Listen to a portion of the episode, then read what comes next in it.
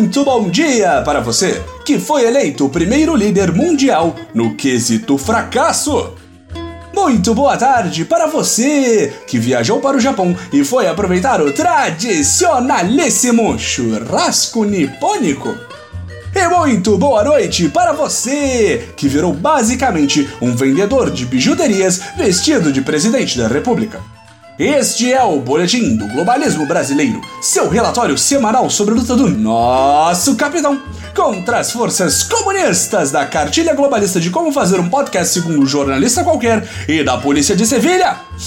Toda semana a gente vai trazer para você aquilo que nem o seu grupo de Zap Zap mostra. Então, não sai daí!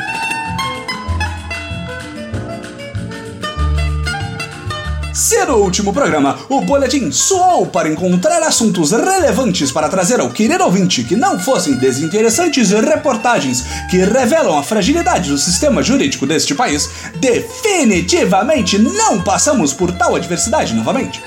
Esta semana, o Boletim dedica a totalidade do programa para falar da épica jornada do Sr. Jair para o Japão, a terra que nossos redatores definiram como lugar onde tradição e modernidade andam juntas. Parabéns pela frase original, redação! O passeio animado, insone e de pupilas estranhamente dilatadas para o Japão foi motivado pela reunião do G20, o grupo de nações que, sejamos honestos, realmente importa neste pálido círculo azul. Quem liga para o resto do mundo, não é mesmo? Mesmo antes da reunião de condôminos do mundo, a nova era foi cruelmente atacada por toda sorte de inimigos. Sim, patriotas! O capitão não pode nem viajar em paz sem que os globalistas coloquem suas mangas para fora. No último dia 27, a chanceler alemã Angela Merkel quis ver com grande preocupação o posicionamento do nosso capitão a respeito da questão da preservação do meio ambiente, em especial na Amazônia, região na qual a nova era já tenta se apossar de reservas indígenas e planeja explorar os minérios da região com os Estados Unidos.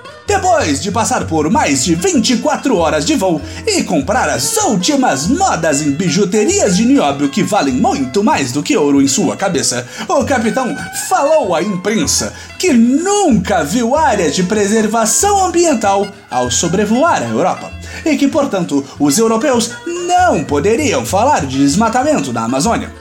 Nós não podemos nem planejar, planificar a floresta que essas nações estrangeiras já querem nos dar lição de moral. Onde está a floresta amazônica da Alemanha? Hã? A hipocrisia desses europeus não tem limites. Mas estamos nos adiantando, querido ouvinte. Como nossos seguidores informaram na rede social de microblog em Twitter, precisamos falar sobre os 39 quilos. Como alguns poucos já sabem, na última terça-feira, um militar da aeronáutica a bordo de um avião oficial do governo brasileiro foi detido durante a escala na cidade espanhola de Sevilha por carregar em sua bagagem de mão meros 39 quilogramas de cocaína. Como pode uma coisa dessas debaixo dos narizes das Forças Armadas Brasileiras? O cidadão responsável por transportar toda essa droga de noia foi detido pelo governo espanhol e por nenhuma razão. O avião que transportava o presidente da república e seus acepipes foi desviado para Lisboa. Patriotas, em raríssimos casos, precisamos ser responsáveis e criticar a majoritariamente perfeita e sem falhas nova era. Em tempos tão delicados como os que vivemos atualmente, é complicado um caso desses passar sem uma resposta firme do senhor presidente e demais envolvidos no caso. Porque exatamente precisa-se de um avião reserva para a presidência da República. É um desperdício de dinheiro reverter uma segunda aeronave para a causa sem nenhum objetivo além da eventual necessidade de ser o plano B do presidente.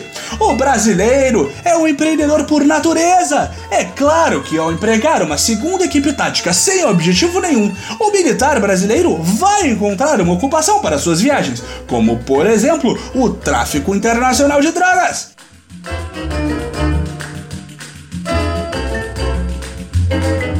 Depois de uma turbulenta viagem, Finalmente, a comitiva mais patriótica deste mundo chegou triunfante ao G20. E lá, as escolhas acertadas e não polêmicas de nosso grupamento tático patriótico que não foi preso com cocaína continuaram acontecendo.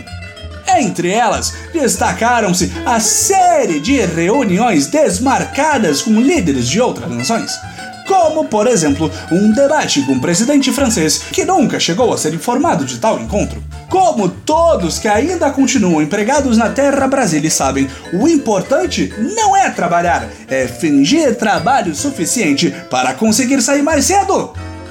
Depois das polêmicas envolvendo os governos alemão e brasileiro, Bolsonaro conseguiu mudar a opinião e surpreender a chanceler Merkel. Depois de uma reunião, nosso diplomático capitão relatou para jornalistas a surpresa de Merkel ao conhecer o verdadeiro Jair, longe das garras manipuladoras da imprensa. O capitão reportou que a chanceler ficou de olhos arregalados quando o senhor Jair explicou sua ideia de psicose ambiental. Todos sabemos que olhos arregalados são um sinal claro de contentamento, certo? Além de Merkel, outro que Bolsonaro impressionou foi o dono da Rússia, Vladimir Putin. Ao longo de uma carreira dividida entre ser um parlamentar inútil e gritar contra o comunismo e a Venezuela, nosso ardiloso líder mudou completamente de opinião e fingiu não saber que a nação vizinha existia ao discursar na frente de Putin. Aliado de Maduro e detentor de mais de 3 mil ogivas nucleares, e quem discordaria dessa decisão estratégica? Dessa forma, quase parece que a viagem para o Japão foi totalmente inútil, mas nós podemos tirar essas dúvidas da cabeça do amigo ouvinte. Depois de mais de 20 anos sendo negociado, o capitão pôde comemorar sua ativa participação, não fazendo absolutamente nada para prejudicar a conclusão do acordo de livre comércio entre União Europeia e Mercosul.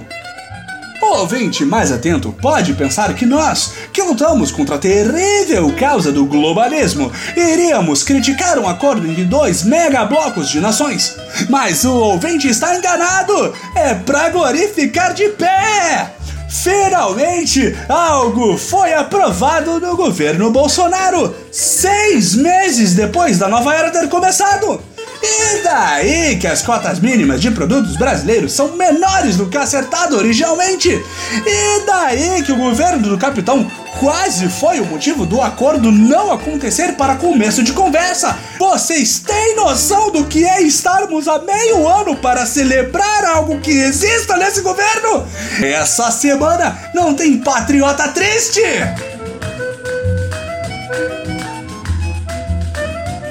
Esse foi o nosso boletim do globalismo brasileiro para a semana de 1 de julho.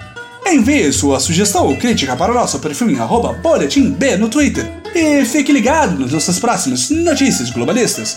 E lembre-se, alguma coisa aconteceu além de memes, decretos e polêmicas acima de tudo. Brasil acima de todos!